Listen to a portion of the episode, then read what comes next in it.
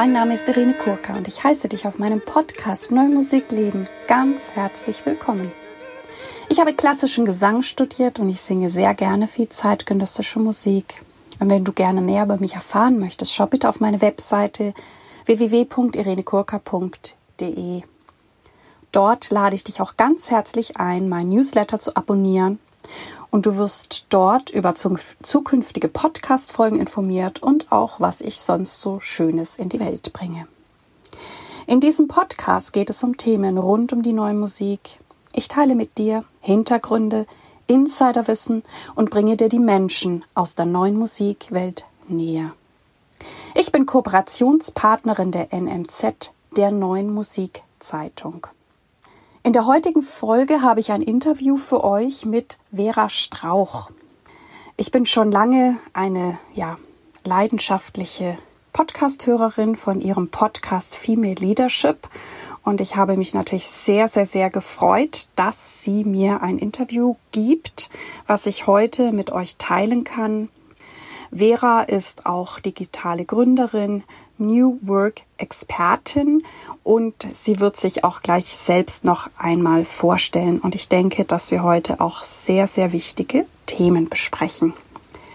Nun also das Interview mit Vera Strauch. Hallo liebe Vera, liebe Vera Marie Strauch, ganz herzlich willkommen in meinem Podcast Neue Musik Leben. Vielen Dank für die Einladung. Ich freue mich sehr, hier zu sein. Ich finde es ganz wunderbar, dass wir uns jetzt hier über Zoom unterhalten können. Du in Hamburg, ich in Düsseldorf. Und ich bin ja ein großer Fan von dir, vor allem von deinem Podcast, den Female Leadership Podcast, den ich auch äh, immer wieder höre. Und ich finde, du gibst auch immer ganz tolle Büchertipps. Da habe ich auch schon viele gelesen. Und ähm, ja, bei mir hören ja auch sehr viele Musiker und Musikerinnen zu. Deswegen bitte ich dich, dass du dich selber einmal ein wenig vorstellst. Ja, gerne. Ähm, ich komme ursprünglich, also ich bin so, habe so einen Wirtschaftshintergrund. Ich komme ursprünglich aus der Bauindustrie und habe da über zehn Jahre gearbeitet. Allerdings nicht auf der Baustelle, sondern eher so im Büro, Teppichabteilung. und ja, im Büro äh, viele Jahre gearbeitet, bin da ähm, so ein bisschen ein Stück weit einfach so die Karriereleiter hochgestiegen, ohne das groß zu hinterfragen, was, glaube ich, in vielen anderen Disziplinen vielleicht auch leicht passiert. Es ist ja auch schön, Erfolg zu haben und, und zu, für die eigene Arbeit belohnt zu werden und zu sehen, dass die Dinge, die, die man tut, funktionieren. Und ich habe in Deutschland und in Neuseeland und in den USA studiert und dann irgendwann am Ende meiner Baukarriere bin ich äh, drei Jahre lang Geschäftsführerin eines mittelständischen Bauunternehmens gewesen, relativ jung. Ich bin unter 30 gewesen, als ich in die Rolle, als ich den Job angenommen habe.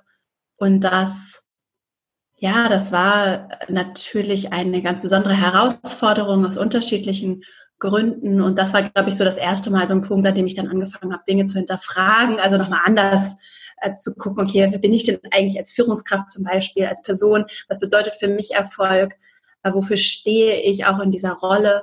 Und habe das drei Jahre lang gemacht. Das war eine ganz besondere und ganz großartige Erfahrung. Überhaupt habe ich sehr, sehr viel in dieser Zeit gelernt und in der Wirtschaft gelernt über mich und darüber, wie auch Organisationen funktionieren. Das spielt ja zum Beispiel auch in einem Orchester, das ist ja ein wunderbares Beispiel dafür, wie eben äh, verschiedene äh, Menschen, verschiedene Aspekte zusammenkommen und dann in dieser Gesamtkomposition etwas ergeben. Und das, äh, das hat mich immer schon unterschwellig und dann irgendwann auch immer bewusster interessiert. Und da habe ich sehr, sehr viel gelernt in der Praxis und irgendwann war dann für mich der Punkt gekommen, an dem ich auch aufgrund der gesellschaftlichen Entwicklung, politischen Entwicklung international, aber auch in Deutschland für mich gefragt habe, okay, was kann ich denn vielleicht jetzt noch mehr oder anders tun, um mich da auch mit einzubringen und auch nochmal anders einen Beitrag leisten zu können. Und daraufhin habe ich dann meinen sehr anstrengenden, sehr reiseintensiven Job gekündigt wollte mir eigentlich eine Auszeit nehmen, bin dann aber direkt ins nächste, eigentlich fast nahtlos in, in die nächsten Projekte gesprungen und dabei ist dann unter anderem ein Podcast entstanden, den es auch heute gibt noch und wahrscheinlich immer geben wird. Das macht mir unglaublich viel Spaß, so wie dir, glaube ich, auch. Es ist ein ganz tolles Medium und ähm, äh, gerade am Anfang habe ich mich sehr viel mit der Frage auch beschäftigt, auch für mich persönlich und das dann im Podcast verarbeitet. Was bedeutet es denn eigentlich, so der Unterschied zwischen Mann und Frau? Was sagt denn eigentlich die Wissenschaft? Festgestellt, dass es ein super politisches Thema ist und gar nicht so klar und eindeutig. Es gibt da sehr viele Halbweisheiten darüber. Frauen können nicht einparken, Männer können jenes nicht. Das ist so, das hat mich richtig gestört und ich wollte gerne wissen, okay, was bedeutet das denn jetzt? Wie unterschiedlich sind denn jetzt eigentlich die Gehirne von Mann und Frau? Und solche Fragen äh, beschäftigen mich nach wie vor. Und ich habe zum Teil sehr spannende Antworten gefunden und auch festgestellt, dass nicht nur in dem Bereich, sondern insgesamt die Wissenschaft tatsächlich noch nicht, also sich viel, viel gelernt haben in den letzten im letzten Jahrzehnt und auch schon davor, das aber gar nicht unbedingt so in der Breite der Gesellschaft angekommen ist. Und das ist dann eine Frage, die mich sehr interessiert hat. Wie können wir kollektiv lernen? Und damit, das ist tatsächlich das, womit ich heute auch mein Geld verdiene und arbeite, ist, dass ich eine Akademie gegründet habe, vor allem für weibliche äh, TeilnehmerInnen in der ich äh, Frauen vor allem im Beruf begleite und tatsächlich mich viel mit der Frage auch beschäftige, wie können wir lernen und auch, auch die Vorteile von digitaler Kommunikation nutzen, um äh, effektiver und auch noch anders äh, auch neue Wege erkunden, um erfolgreich zu lernen und dann auch zu wachsen, persönlich, auch beruflich, dass wir die Tische, in denen Entscheidungen in dieser Welt getroffen werden, bunter gestalten. So. Ja, vielen, vielen Dank. Lange Antwort. Ja, lange Antwort, genau. Ja, auch schön dein Vergleich mit dem Orchester. Ne? Das ist für mich auch immer spannend. Es gibt ja auch so Orchesterseminare oder Akademien, wo auch wiederum Führungskräften gezeigt wird, wie das funktioniert. Und mhm. deine Mitarbeiterin hat mir auch verraten, dass du mal Klavier gespielt hast. Das möchte ja. ich auch kurz erwähnen. Hatte auch nicht Freude dabei. Ja, ich hatte eine lange Blockflötenkarriere. Ah. und irgendwann war die, war die zu Ende. Irgendwann konnte ich alles auf der Blockflöte und dann bin ich ab ans Klavier. Ich muss allerdings sagen, meine Schwester ist sehr, ich würde ich würd sagen, sie ist sehr begabt tatsächlich. Sie, die spielt sehr gut und das ist dann immer so schwierig, wenn, wenn da so ein Wunderkind sitzt und meine Motivation zu üben. Also sagen wir mal so, ich hatte andere Prioritäten und mittlerweile bereue ich das tatsächlich sehr. Und wer weiß, vielleicht finde ich nochmal wieder zurück zum ja. Klavier. Und ich habe tatsächlich auch mal an so einem Workshop teilgenommen, äh, in dem es um Führung ging und um äh, Dirigieren. Und es ist so unfassbar schwer. Es sieht so leicht aus und es war wirklich ein, eine ganz interessante Erfahrung. War tatsächlich dann auch ein Orchester und das war ganz interessant, das zu also erleben. Und ich habe allerhöchsten das, Respekt. Du durftest das Orchester dirigieren. Ja, oh, also toll, ja. Ja, das war toll. Also, das bedarf sehr viel. Also ich habe das, ich bin zwar Sängerin, aber wir mussten das im Studium auch mal machen und ich fand das gut, die Seiten wechseln zu können. Oder es gibt auch manchmal Situationen, wo ich so latent dirigiere. Man kann es ja auch äh, viel subtiler als jetzt nur mit diesen zwei Händen. Aber es ist sehr interessant auch ja. für viele Leute oder dass es den Konzertmeister gibt, der notfalls alles auffängt, wenn der Dirigent vorne nichts kann. Also das sind sehr interessante mhm. Strukturen. Mhm. Du hast schon eben über diesen Unterschied auch von Mann und Frau gesprochen. Was macht für dich eine Frau zu einem Female Leader und was glaubst du sind die Stärken der Frau? Ja, das ist eine, eine interessante Frage, weil, also ich weiß, dass der Podcast Female Leadership Podcast heißt. Und ich weiß, dass ich mich dafür für diese binäre Struktur aus Mann und Frau entschieden habe. Und die gibt es ja auch. Ne? Also es gibt wirklich ja biologische Unterschiede. Zum Beispiel der Uterus, den haben, das ist ein Organ, das haben Männer einfach nicht. Und das hat dann wiederum Auswirkungen auf Hormone. Und das führt dazu, dass es schon tatsächlich erwiesenermaßen Unterschiede, auch körperliche Unterschiede zwischen Mann und Frau gibt. So, das sehe ich und ich sehe auch, dass es strukturelle Unterschiede gibt, ganz massiv. Die haben erstmal nichts mit dieser biologischen Komponente zu tun, sondern die gibt es einfach historisch bedingt und mit denen haben wir heute alle zu tun. Und zwar Männer wie Frauen. Also das betrifft und auch alle dazwischen oder an den Rändern oder wie auch immer. Ne? Das betrifft uns alle.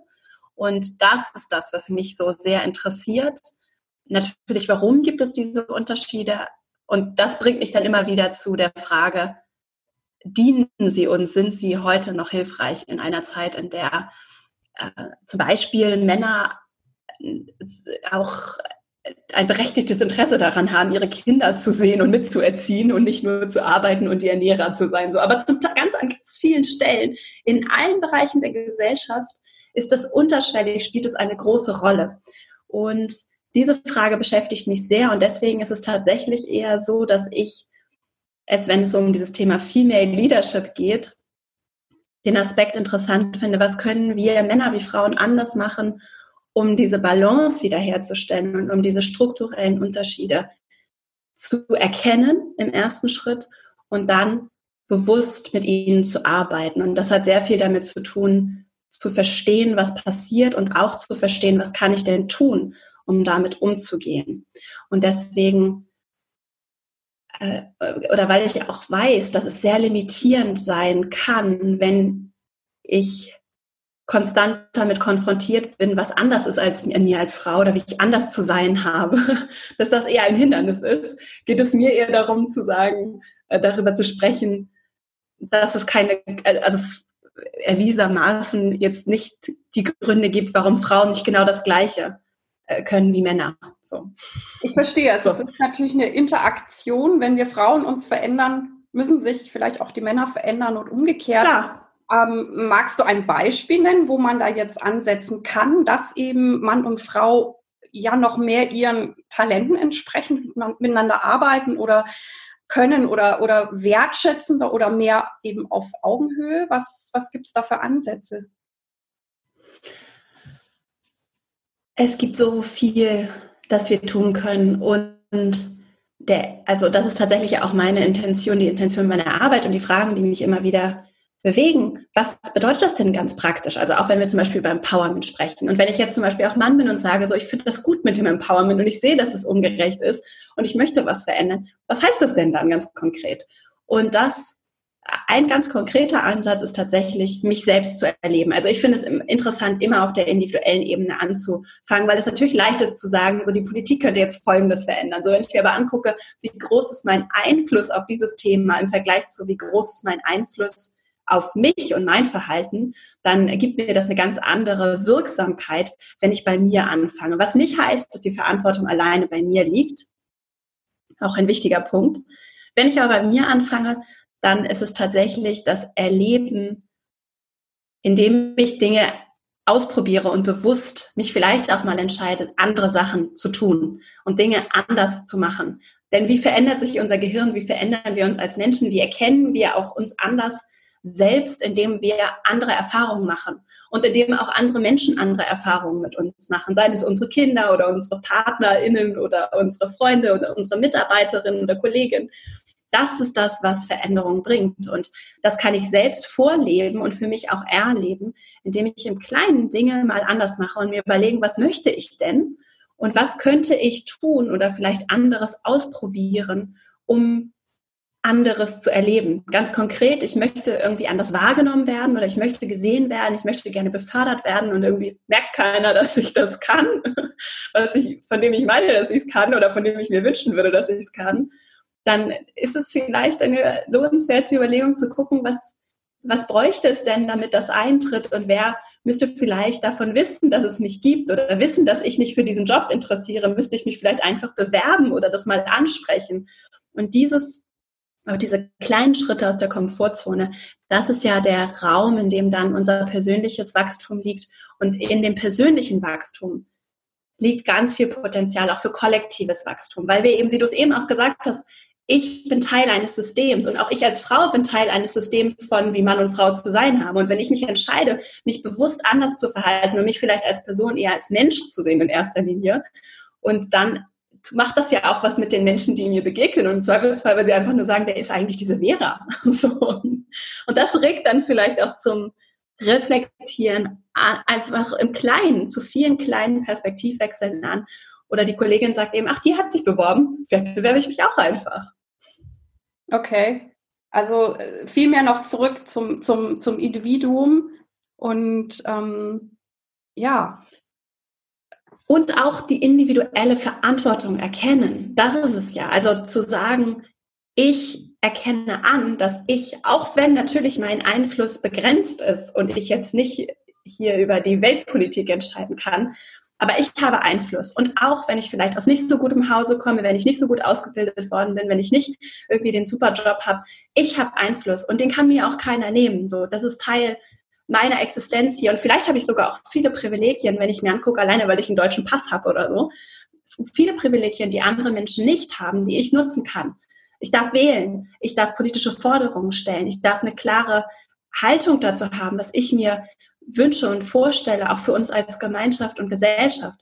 Ich bekomme zwei, zwei Kinder und erziehe sie. Also an so vielen Stellen habe ich sehr viel äh, natürlich Verantwortung, was auch unbequem sein kann, aber gleichzeitig dadurch eben auch Einfluss und den kann ich nutzen für mich als Individuum auf der individuellen Ebene. Nur damit trage ich immer auch Verantwortung für andere Menschen, egal in welcher Form dann. Das kann ja sehr unterschiedlich sein. Und das zu erkennen, ist, glaube ich, ein erster wesentlicher Aspekt. Und dann kommt natürlich zum Beispiel als weiterer Aspekt hinzu, dass es dann große Unterschiede zwischen Individuen gibt. Und, gibt. und wenn ich erkenne, dass ich als Vorstandsvorsitzender ganz andere Privilegien und ganz anderen Zugang zu Ressourcen und Macht habe, auch um etwas zu verändern auf kollektiver Ebene, dass ich diese Verantwortung trage, ob ich das jetzt sehe oder nicht. Und wenn ich das erkenne, dass diese Verantwortung bei mir liegt, dann bedeutet das, dass ich natürlich auch ganz anders Einfluss nehmen kann und dass bei mir einfach viel mehr auch liegt. So und das ist natürlich auch ein Teil meiner Intention und einen großen Hebel, den ich sehe, dass wir, äh, dass wir das sehen und dass äh, da auch Verantwortungsbewusstsein, gerade wenn es auch um Themen wie Gendergerechtigkeit geht, aber an vielen anderen Stellen auch, dass wir dann natürlich dann bei den Personen, die Einfluss nehmen, auch ohne es zu merken, weil sie nicht betroffen sind, weil sie einfach keine Frau sind und nicht wissen, wie es sich anfühlt, wenn ich als Frau vielleicht nicht so ernst genommen werde wie als Mann, dass, äh, dass die lang, dass wir aufwachen. Das hat am Ende was mit für mich mit kollektivem Aufwachen auch zu tun. Also es, es wirft mich sehr auf mich selbst zurück, das höre ich gerade sehr raus. Ähm, aber nichtsdestotrotz braucht es dann ja vielleicht auch Mut. Also das dann anders zu machen, damit rauszugehen, sowohl für mich als Frau zu sagen, ich stehe jetzt dazu oder ich fordere das ein. Oder wie du sagst, auch die Männer, die sich dann vielleicht trauen, auch Pionier zu sein sagen, wir machen jetzt die Struktur oder den Ablauf anders, auch wenn es immer anders war. Ich glaube, das erfordert sehr viel Mut, oder? Ja. Ja, oder auch ich, ich befördere eine junge Frau zur Geschäftsführerin, so wie es bei mir der Fall gewesen ist. Also mir sind sehr viele mutige Menschen begegnet, die, die mich aber auch inspiriert haben zu sagen, ja, okay, Mut wird ja auch belohnt. So, und das hat auch wiederum viel damit zu tun, was ist mir denn eigentlich wichtig? Für welche Werte stehe ich denn als Mensch?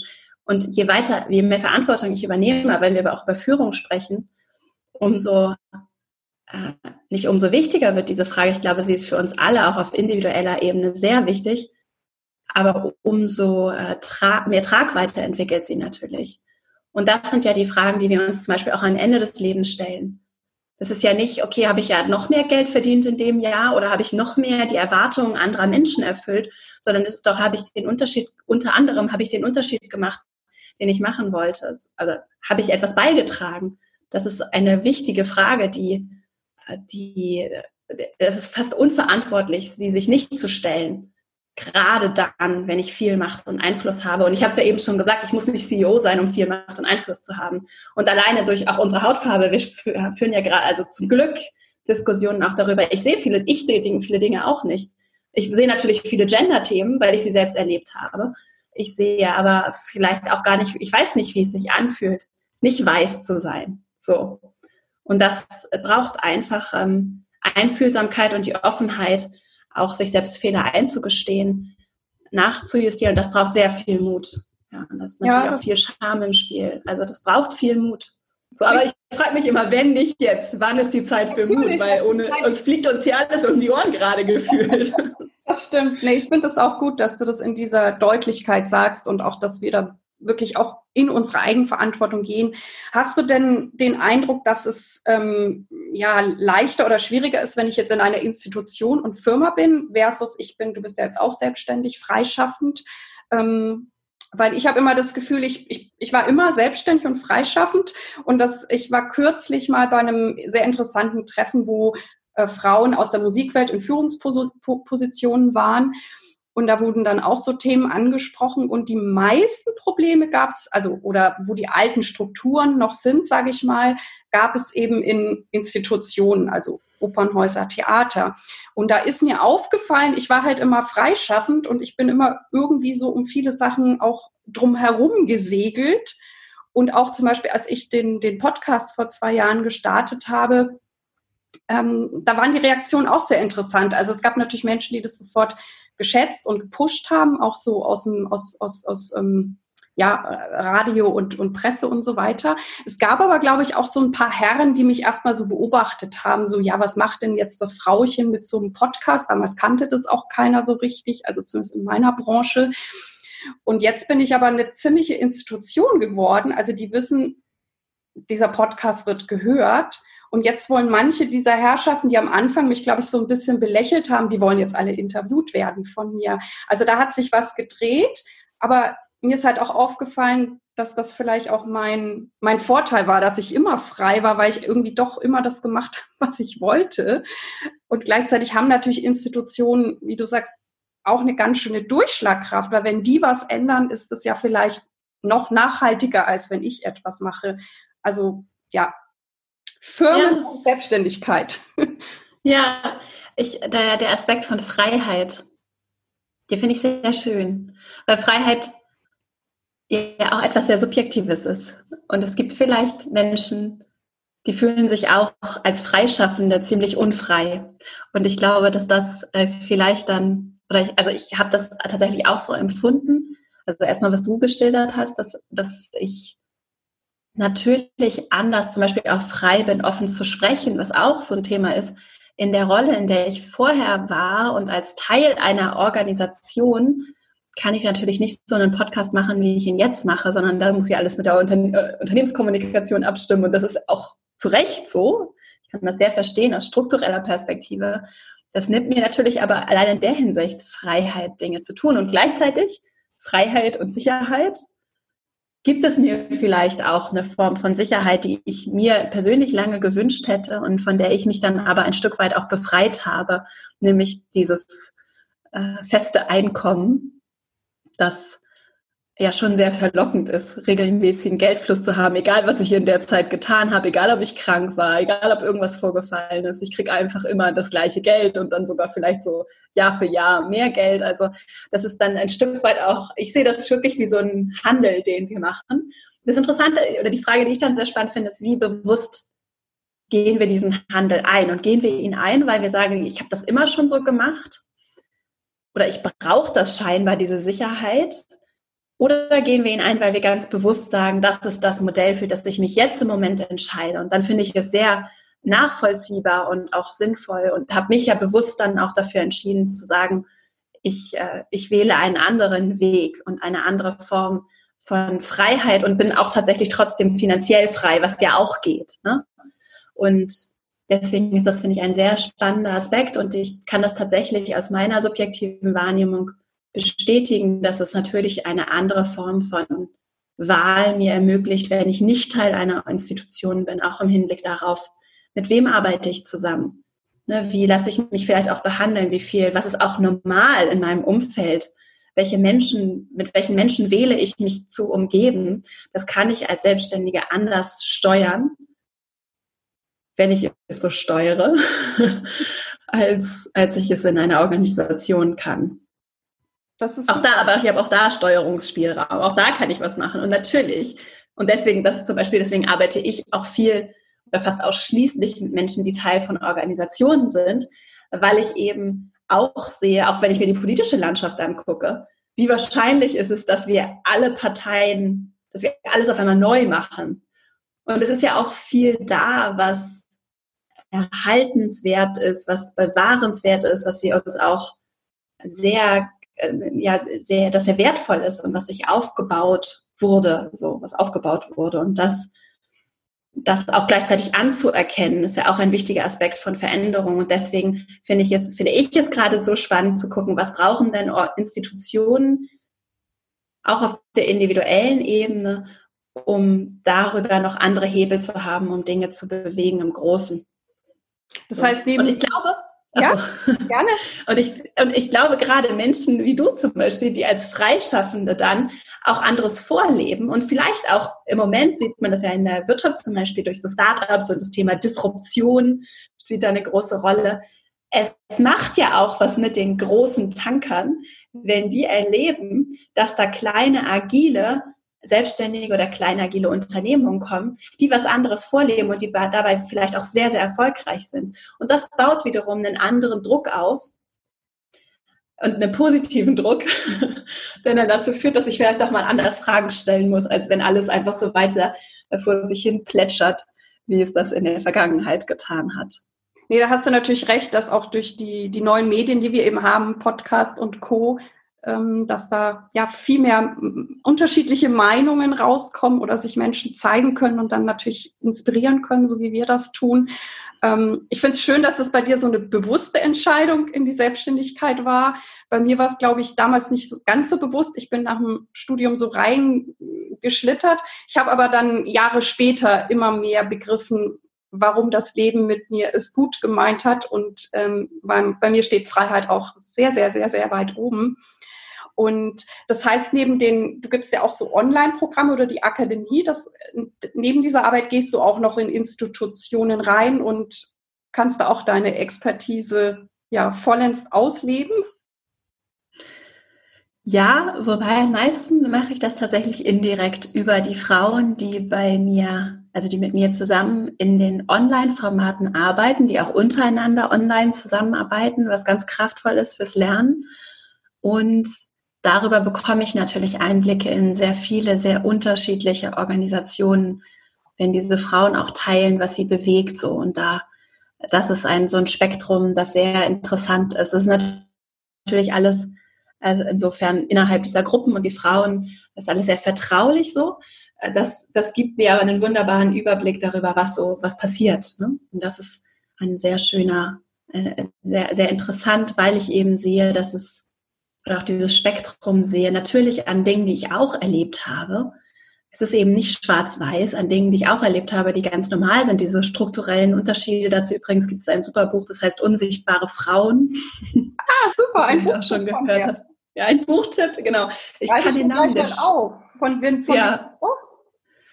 Ich habe ihren Namen gerade nicht hier. Das ist ein spanischer Name und ich, okay. aber ich kann ihn dir im Nachhinein zur Verfügung stellen. Invisible Women ist es auch auf den Bestseller, Fachbuch, Bestsellerlisten. Ich glaube jetzt auch in Deutschland, weil es gerade auch auf deutsche Sprache erschienen ist. Ach, wie schön. Und da geht es um diese strukturellen Unterschiede und die nehme ich eben in, all, in wirklich, und es sind bei mir alle Organisationsformen, alle Branchen, alle Professionen, wirklich viele Hierarchiestufen vertreten. Und ich nehme diese Unterschied, also auch gerade strukturelle Imbalance natürlich überall wahr und gleichzeitig nehme ich aber auch überall wahr, wie viele zum einen tolle Einzelpersonen es gibt, die wirklich was bewegen und verändern, wie viele tolle Vorgesetzte es da gibt und Menschen, die, sei es Mann oder Frau, die was verändern wollen und die zum Beispiel dann ja auch Frauen zu mir schicken und äh, da wirklich richtig auch in Weiterbildung auch Zeit investieren und sich mit dem Thema auseinandersetzen. Und also wie viel Gutes auch passiert und wie viel Bewegung auch in gewissen Themen. Und es geht ja nicht nur um, um Gleichberechtigung, sondern auch um viele andere Fragen. Wie wollen wir denn die Zukunft von Wirtschaft und Gesellschaft gestalten? Was ist uns denn wichtig? Wie können wir als Organisation da, dazu beitragen?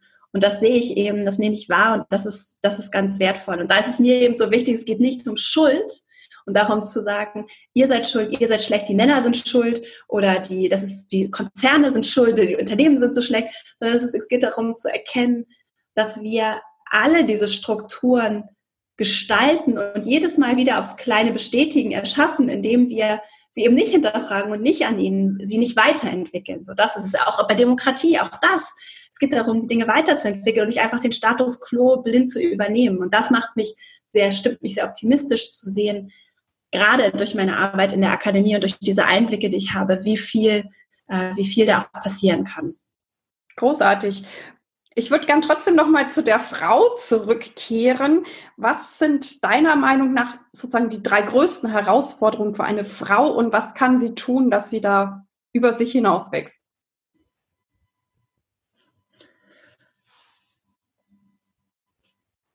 Also die die größte oder eine der größten Herausforderungen in unserer Gesellschaft ist auf jeden Fall, dass wir so eine strukturelle oder die ich wahrnehme, ist, dass wir eine strukturelle Imbalance haben. Wir haben eine nicht ausgeglichene Verteilung von Macht. Das ist ganz interessant. Dazu habe ich einen Filmtipp.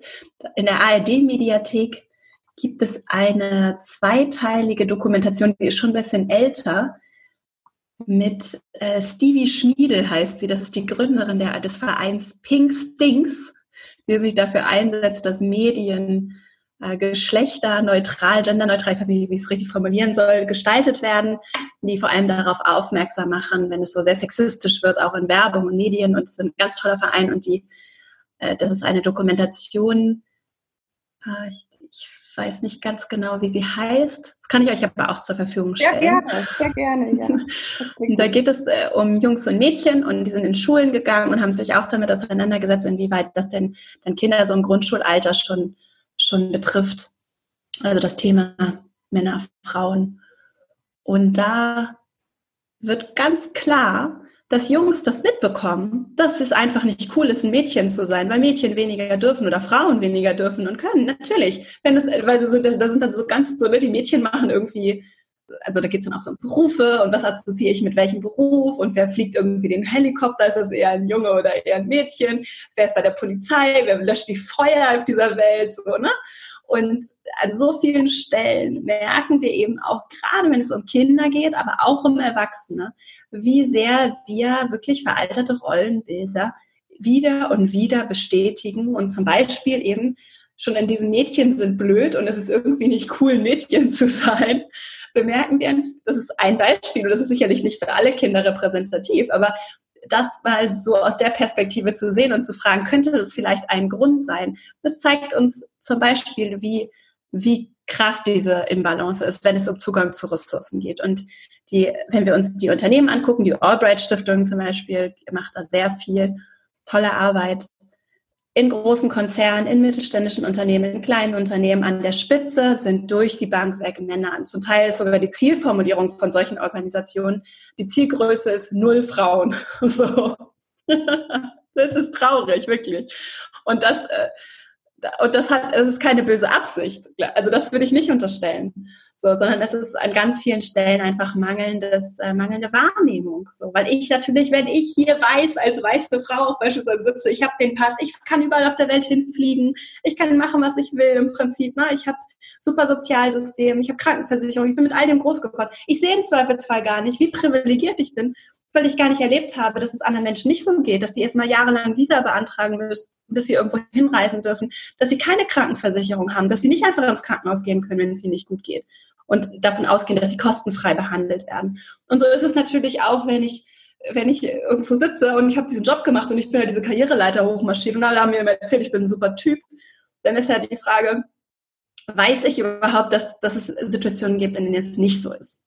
Und das ist etwas, das auch als Frau immer wieder wahrzunehmen und sich nicht einreden zu lassen, dass es daran liegt, dass ich nicht so das Zeug habe oder dass ich nicht so dieses kann oder jenes. Oder ich bin eben eher introvertiert, deswegen bin ich nicht so die richtige für den Job. Oder ich mag es eben lieber kooperativ, deswegen das passt vielleicht nicht so, weil Führung muss tough sein und durchgreifen. Wenn wir diese Glaubenssätze einfach so blind übernehmen und nicht hinterfragen und uns das vielleicht sogar damit auch ganz bequem machen aus guten Gründen, weil es ja auch anstrengend ist, immer wieder zu hinterfragen und immer wieder sich selbst zu behaupten. Und zwar gar nicht auf so eine aggressive Art, sondern einfach auf eine natürliche Art. Das ist anstrengend. Und das sehe ich so als größtes, größtes Hindernis. So für Männer und auch für Frauen. Sich das bewusst zu machen, immer wieder diese Fragen zu stellen und diese strukturelle Imbalance jeden Tag im Kleinen, Kleinen zu bearbeiten, wirklich. Das ist mhm. wirklich Arbeit und die ist unbequem. Wandel ist unbequem für uns. So. In jedem Fall. Das waren jetzt keine drei, aber eine ausführliche. Eine sehr ausführlich, ja. Ich, ich kenne natürlich auch noch so den, den Klassiker, der spielt da sicher mit rein, dass sich ja Frauen tendenziell eher unterschätzen und die Männer überschätzen sich ja sehr, sehr gerne. Ähm, ja, wie du sagst, dieses auch, auch sich durchsetzen, also ähm, dran zu bleiben, auch wenn man sich vielleicht unbeliebt macht. Ne? Wir sind, glaube ich, eher so ein bisschen, was ja auch sehr schön ist, harmoniebedürftig und halten wahrscheinlich dann auch ein Team gut zusammen. Also ich meine, Das, ich glaube, wir sind da sehr, sehr wichtig. Und ja, und für dich persönlich, was war für dich persönlich ähm, am schwierigsten zu lernen, als du selber Führungskraft warst oder, oder später in deiner ja, Rolle oder als Vera, als Frau? Ja, ich kann da ja bei dem Harmoniebedürfnis zum Beispiel mal ansetzen, weil auch das finde ich, oder auch äh, Durchsetzungsstärke zum Beispiel. Da ist ja auch interessant zu fragen, woher kommt denn das? So, und wenn ich dafür belohnt werde, schon als Mädchen, und ich sage jetzt gar nicht, dass meine Eltern so sind, denn das ist ja auch das Interessante. Es geht ja nicht, nicht nur die Eltern erziehen ein Kind, sondern man sagt ja auch so, es braucht ein ganzes Dorf. Und auch Pink Stinks und diese Reportage, über die ich gesprochen habe, dabei geht es gar nicht nur um das Elternhaus, sondern die gesamte Gesellschaft macht das. Werbung, wenn ich bei hier irgendwie im Drogeriemarkt irgendwie Produkte kaufe, was ich als kleines Mädchen für ein Produkt bekomme und als Junge, da habe ich das Gefühl, dass es irgendwie seit meiner Kindheit hat sich das nochmal, das noch viel mehr pink und blau im Spiel als vorher. Also an ganz vielen Stellen wird Einfluss genommen und das macht was mit uns, das macht was mit mir, das macht was mit dir, das macht mit allen Leuten, die zuhören, was in alle Richtungen. Dazu gibt es übrigens auch ein gutes Buch, das heißt Pink Brain, Blue Brain. Von Lise Elliott heißt sie, glaube ich, die Autorin. Ich glaube, es gibt es tatsächlich nur in englischer Sprache.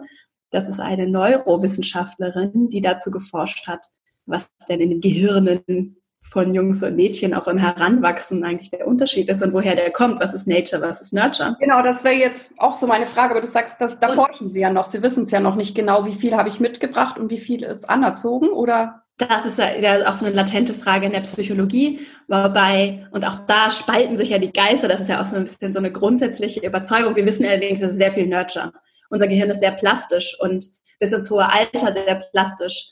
Und da tut sich eine ganze Menge. Das heißt, wir, äh, wir durch die Erlebnisse, die wir haben, passiert viel mit unserem Gehirn und wir können lange viel lernen, egal wie alt wir sind. Und das äh, deswegen hat Nurture einen ganz großen Einfluss darauf, um das mal vorwegzunehmen, genau. wie wir sind.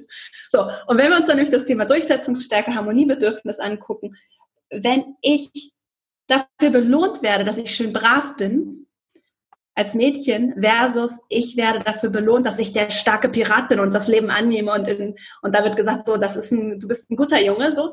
Aber auch wenn ich weinen darf, ich darf empathisch sein, ich darf mitfühlen, ich darf weinen. Das wird mir erlaubt als Mädchen, während als Junge vielleicht eher gesagt wird, stell dich mal nicht so an, komm, hier in Indianer kennt, kennt keinen Schmerz. Und das müssen eben nicht nur die Eltern sein, das kann auch an allen anderen Stellen der Gesellschaft passieren, dass ich diese Botschaften gesendet bekomme dann macht das was mit mir. Und das führt dann im Zweifelsfall dazu, dass Frauen eben eher das Potenzial haben, sehr empathisch zu sein, dadurch natürlich nicht ganz anders kooperieren können, auch ganz anders gut zu sich und ihrem Körper sind, viel weniger, äh, weniger zu wenig zum Arzt gehen. Deswegen auch in gewissen Bereichen, das sogar medizinische Konsequenzen hat. Wenn Männer irgendwie sagen, ich gehe nicht zum Arzt, ich habe nichts, kein Problem. Ich fühle das wahrscheinlich nicht mal, weil ich so abgestumpft bin zum Teil. Thema toxische Männlichkeit. Das ist natürlich was ganz anderes. Und genauso ist es eben auch, mir gesagt wird, ja, das ist doch schön, wenn du brav bist und angepasst bist und das sind die Regeln für Frauen und jetzt halte ich mal dran. Und übrigens, ich habe ja auch gelernt, ich mache eben eher Karriere, wenn ich immer schön angepasst bin und mich ordentlich an die Regeln halte. Ich wurde dafür auch in meiner Karriere belohnt, bis zu einer gewissen Hierarchiestufe. Und dann irgendwann heißt es nämlich, du musst dich jetzt hier durchsetzen, du musst auch mal Ansagen machen, aber bitte nicht zu tough, weil dann bist du irgendwie die zickige, anstrengende Frau und da hat auch keiner Lust drauf wo wir dann auch fragen können, was wollen wir denn dann? Was wollen wir eigentlich von einer Frau, die Führungskraft ist zum Beispiel? Hm. Gibt es da überhaupt ein richtig? So, das stellt mich natürlich vor große Herausforderungen und das zum Beispiel habe ich jetzt nicht genau in der Form, aber schon in meiner persönlichen Zusammensetzung auch erlebt, dass ich wirklich an den Punkt gekommen bin, an dem ich auch gesagt habe, ich habe keine Vorbilder, die die Dinge so machen wie ich. Ich habe natürlich tolle Kollegen, die tolle Führungskräfte sind, bin ich denn aber so eine tolle Führungskraft? Und gibt es nicht vielleicht ganz viele verschiedene Stile, wie ich ein Orchester dirigieren kann? Und braucht es nicht meine persönliche Haltung, auch meine körperliche Haltung, dass ich das wirklich ganz ich selbst bin? Und dann erst, das spüren die Menschen ja, erst dann haben sie das Gefühl, okay, das ist eine Dirigentin, der kann ich folgen, die bringt ihren eigenen Rhythmus rein, die spürt das richtig und das ist ehrlich und echt. Und da verschmelzen wir zu einem großen Ganzen, in dem die Komposition was ganz Individuelles und Besonderes ist. Und dieses Erke diese Erkenntnis die, wenn es um Führung geht, die fehlt uns, glaube ich, häufig, weil wir eben so gerne irgendwelche Experten hören, die uns erzählen, das ist der einzige Weg und so machen wir es dann.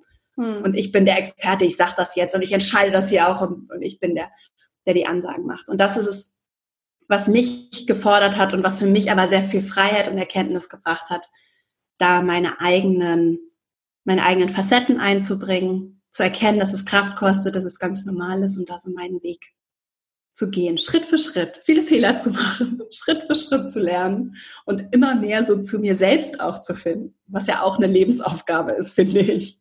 Das in jedem Fall, das in jedem Fall. Wie glaubst du, werden die Female Leaders die Zukunft prägen?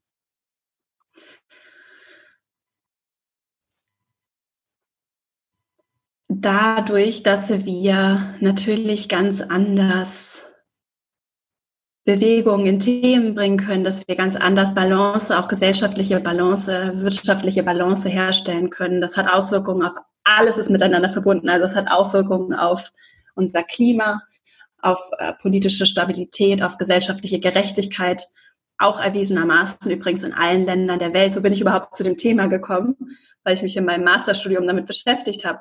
Was bedeutet das denn eigentlich? Was sind denn die großen Hebel, um diese Welt gerechter zu machen? Und das ist auf jeden Fall das Thema Gleichberechtigung spielt eine gigantische Rolle darin insofern. Und das ist auch in Deutschland sind wir da wirklich noch nicht am Ende des Spektrums angekommen. Und das schafft äh, Gerechtigkeit und dadurch auch Balance für uns alle. Also es ist nicht nur was, von dem Frauen profitieren und Kinder und ältere Menschen, sondern es ist etwas, von dem profitiert die gesamte Gesellschaft inklusive der Männer. Und deswegen äh, sehe ich darin eben einfach einen riesigen Hebel für kollektiven Wandel, den wir so unbedingt brauchen und den wir gerade auch, also ich nehme den gerade auch in der politischen Landschaft heute wahr, wenn ich mir das, die internationale Bühne angucke, auch wenn ich mir angucke, zum Beispiel der Umgang mit der Corona-Krise, wie das zeigt auch, wie weibliche Führungsführung, Länder, die eben weiblich, auch weiblich geprägt geführt werden. Das ist ja nicht nur eine Person, die so eine Krise handelt, die an der Spitze steht, die symbolisiert es vielleicht, aber die hat ein ganzes Team und das ist im Zweifelsfall viel diverser, viel balancierter, wenn da vorne eine Frau steht, so, weil die sich vielleicht auch eher mit den Themen beschäftigt hat. Also diese Teamleistung ist einfach in den Ländern, die auch weiblich geführt werden, deutlich erfolgreicher, als wenn wir mal in die USA gucken oder nach Russland oder Brasilien. Ne? Und das ist für mich ein, ein Beispiel dafür, wie viel zu tun ist und wie viel Gutes uns das und unserem Planeten das auch bringen kann, wenn wir da mehr Balance bringen. Und das heißt nicht, dass Frauen besser sind oder das auch unbedingt besser machen, weiß Gott nicht, sondern es gibt auch Frauen, die mit solchen Aufgaben überfordert sind und das nicht gut machen und da so ihre Ego-Themen mitbringen. Nur insgesamt tut uns diese Balance auf allen Ebenen der Gesellschaft gut. Ja, da stimme ich dir sehr zu. Genau. Ich werde die Informationen zu dir auch natürlich in den Podcast packen, dass die Leute deinen Podcast finden, deine Webseite und auch die Akademie, die du erwähnt hast. Du bist, glaube ich, auch auf Facebook und Instagram. Ja. Und ähm, wofür bist du derzeit dankbar? Ich bin sehr dankbar dafür, dass ich die Arbeit, also wirklich, dass ich diese Arbeit machen kann, die ich machen kann. Und das ist für mich auch mit so einem tollen Team mittlerweile einfach richtig viel Erfüllung und Freude bringt und dass das tatsächlich auch, und das ist natürlich auch ein wichtiger Aspekt, dass ich davon auch gut leben kann und äh, dass ich gut Gehälter zahlen kann, dass ich wirklich richtig mit meinen, dass ich eine richtig kleine Organisation, auch wachsende Organisation aufgebaut habe und dass es wirklich mir richtig viel Freude macht, jeden Tag zur Arbeit zu gehen. Ja, das spüre ich auch immer sehr, auch wenn ich deinen Podcast höre. Wer oder was hat dich am meisten geprägt und inspiriert? Das ist ein ganzes Spektrum an Dingen. Das sind natürlich so persönliche Freundschaften und äh, auch mal familiäre Beziehungen. Also ich glaube, es ist einfach so viel, dass es schwer ist, das auseinander zu dividieren. Es sind allerdings auch und da hilft irgendwie, also mir hilft das sehr. Ich bin so dankbar auch für das Internet, auch wenn es natürlich viele schwierige Tendenzen und Themen äh, zum Vorschein bringt.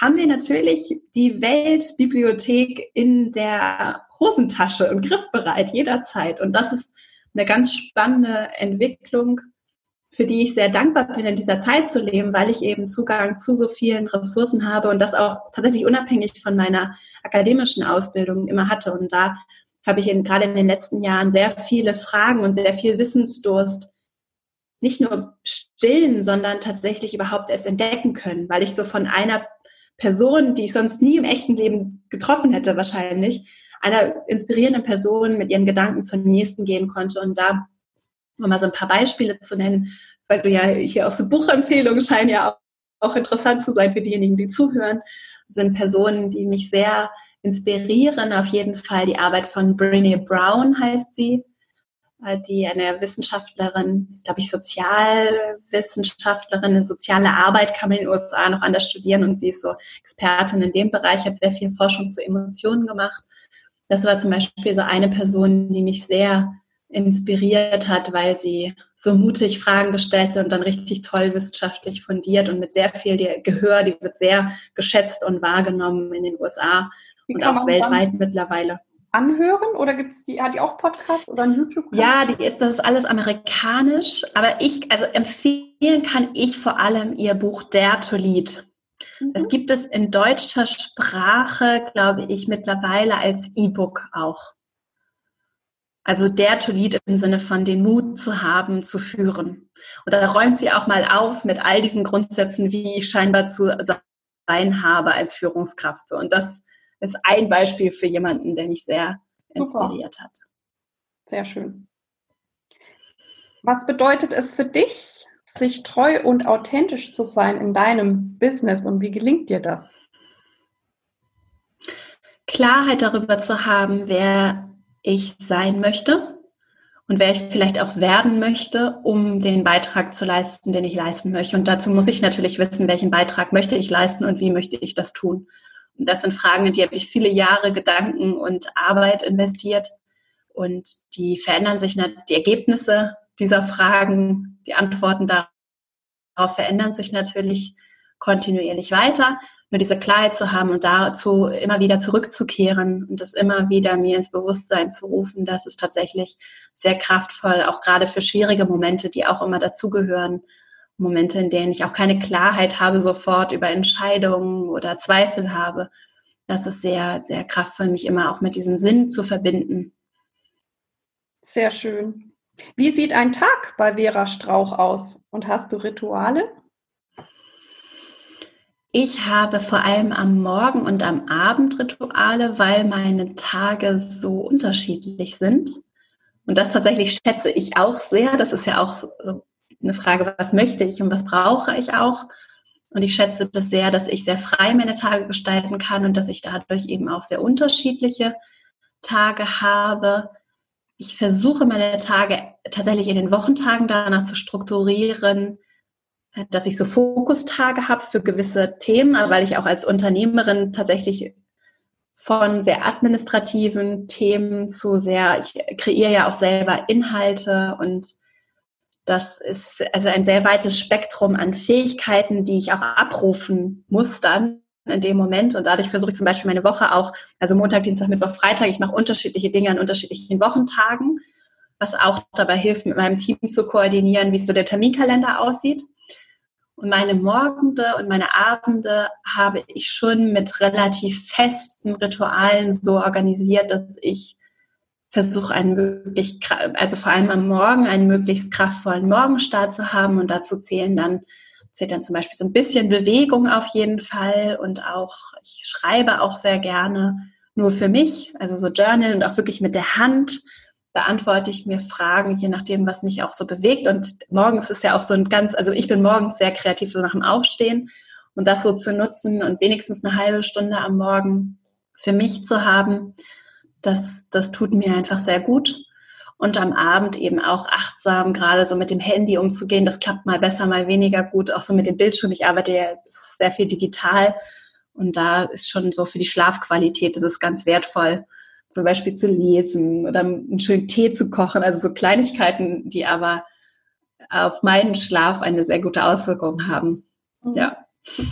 Und was bedeutet für dich Erfolg? Das ist eine große Frage. Mm. Das bedeutet, also für mich ist es viel. Es ist nicht alleine das Berufliche, wobei ich schon so mein, mit meiner Arbeit ja auch sehr viel persönliche Erfüllung in meinen Alltag bringe. Und deswegen geht es mir darum, in Einklang mit meinen Werten leben zu können, so und mich weiterentwickeln zu können, wachsen zu dürfen, mir das auch zu erlauben, Erfahrungen zu sammeln, auch Fehler zu machen tatsächlich, was mir sehr schwer fällt, mir das zu erlauben, Fehler zu machen, selbst nicht, aber mir das zu erlauben, sie zu machen. Auch äh, meine Beziehungen erfüllend zu gestalten und tatsächlich Einfluss zu nehmen auf die Dinge, die mir wirklich wichtig sind und einen echten Unterschied machen zu können. Und zwar den für mich hoffentlich größtmöglichen, so, den ich so machen kann in meinem Einflussbereich. Das heißt, du hast eine Vision und was motiviert dich? Ich habe eine ganz klare Vision und mich motiviert es eben sehr, das, worüber wir gesprochen haben, motiviert mich sehr. Ich bin, mich, Gerechtigkeit ist für mich ein Riesenthema. Auch und, und um Gerechtigkeit zu erreichen, sagen wir es mal so, um Gerechtigkeit zu erreichen, und zwar nicht nur für Menschen tatsächlich, sondern was mich sehr bewegt, ist überhaupt unser Planet, wie wir äh, mit uns und dieser Welt umgehen und auch mit anderen Lebewesen umgehen. Dieses Selbstverständnis, das, das, ist, das bewegt mich wirklich tief und ich sehe als Teil meiner Mission, dass ich dabei helfen kann, dass wir vor allem über andere Strukturen und Organisationsformen, die eben anders gerecht sind und anders den Menschen oder unsere Menschlichkeit ins Zentrum stellen. Das sehe ich als einen riesigen Hebel, bei dem ich auch sehr viel beitragen kann. So wie ich es bisher auch erlebt habe. Das kann sich ja auch ändern, aber im Moment ist das so der Punkt, an dem ich einen Unterschied machen möchte und möglichst vielen Menschen denen ich dabei helfen kann. Das ist, ich bin ja auch nicht die richtige Person für jeden Menschen, aber denen, denen ich helfen kann, die zu begleiten und dabei auch effektiv zu begleiten, dass sie mit mir zusammen was verändern. Sehr, sehr schön. Ich glaube, dass du das ganz wunderbar machst und ein sehr angenehmes Vorbild bist. Ähm, wir sind tatsächlich bei der letzten Frage angekommen und da frage ich dich noch einmal, gibt es quasi so eine Art Top-Tipp, den du uns, den Hörern, Hörerinnen noch so auf den Weg geben möchtest? Ja, was mich gerade auch sehr bewegt und was ich als sehr kraftvoll auch selbst erlebt habe, ist das Vertrauen in diese innere Stimme wieder zurückzugewinnen und wirklich auch auseinanderhalten zu können. Und das ist nicht so leicht. Was ist mein Ego, das mir vielleicht sagt, okay, es ist auch total toll, Schokolade zu essen, auch wenn ich glaube, meine innere Stimme möchte gerne Schokolade essen. Was ist mein Ego? Was ist meine innere Weisheit vielleicht auch, die mir, die sehr genau weiß, was, was für mich richtig ist und was auch vielleicht auch im Zusammenspiel mit anderen richtig ist. Und dazu habe ich wieder Bezug und überhaupt erstmal Empathie zu mir selbst zu entwickeln. Das sehe ich als einen absoluten Top-Tipp, weil wir auch, jetzt sind wir wieder beim Anfang des Gesprächs, weil wir da so viel Einfluss haben und weil wir da eben nicht auf andere und deren Gunst angewiesen sind, sondern weil das etwas ist, was du und ich, was wir für uns so vollkommen beeinflussen können. Und das dem zuzuhören, zum Beispiel indem ich für mich mal Fragen aufschreibe und beantworte, indem ich vielleicht auch einfach in Stille bin oder auch äh, zum Beispiel auch ein Musikinstrument zu spielen. Das kann ja auch sehr meditativ sein oder sich zu bewegen oder zu kochen und dann wirklich im Moment zu sein und so auch zu gucken, was tut mir denn gut, was brauche ich, damit ich in meiner Kraft bin, damit ich eben auch die großen Herausforderungen, vor denen ich stehe, vor denen wir stehen, damit ich die angehen kann und damit ich das auch auf eine Weise tun kann, in der ich nicht irgendwie in drei Jahren ausgepowert und im Burnout bin, sondern die wirklich nachhaltig mir gut tut und damit auch allen anderen gut tut. Also diese innere Stimme ist etwas, äh, was sehr, und diese innere Wahrheit auch, die, auch wenn sie vielleicht manchmal unbequem ist, der wieder Aufmerksamkeit zu schenken oder mehr Aufmerksamkeit zu schenken. das wäre so mein Tipp. Ja, sehr schön, sehr kostbar. Ja, ich danke dir ganz, ganz herzlich, dass du dir diese Zeit für mich genommen hast. Also ich denke, da war Großartiges dabei und ich bin sicher, ein paar meiner Hörer, Hörerinnen werden dir weiter folgen und ich wünsche dir natürlich viel, viel Erfolg und Gelingen mit allem, was du noch vorhast. Also Rocket. Ja, vielen, danke. Vielen Dank für die Einladung. Es war ein sehr schönes Gespräch und ja, ich wünsche euch natürlich auch dir auch alles Gute. Danke. Dies war also das Interview mit Vera Strauch. Ich hoffe, du konntest viel für dich mitnehmen. Ich freue mich auf deine Ideen und Anregungen, gern über E-Mail oder Facebook. Und ich freue mich auf diese Interaktion mit dir. Ich freue mich auch sehr, wenn du diesen Podcast deinen Freunden und Kolleginnen weiterempfehlen möchtest. Vielen Dank, dass du bei mir eingeschaltet hast. Ich hoffe, es hat dir gefallen und dich inspiriert. Und ich freue mich sehr, wenn du dir Zeit nehmen kannst, mir und diesem Podcast eine gute Bewertung auf iTunes abzugeben. Ich danke dir. Dir alles Gute. Lebe deine Musik, lebe dein Leben und bis zum nächsten Mal. Deine Irene.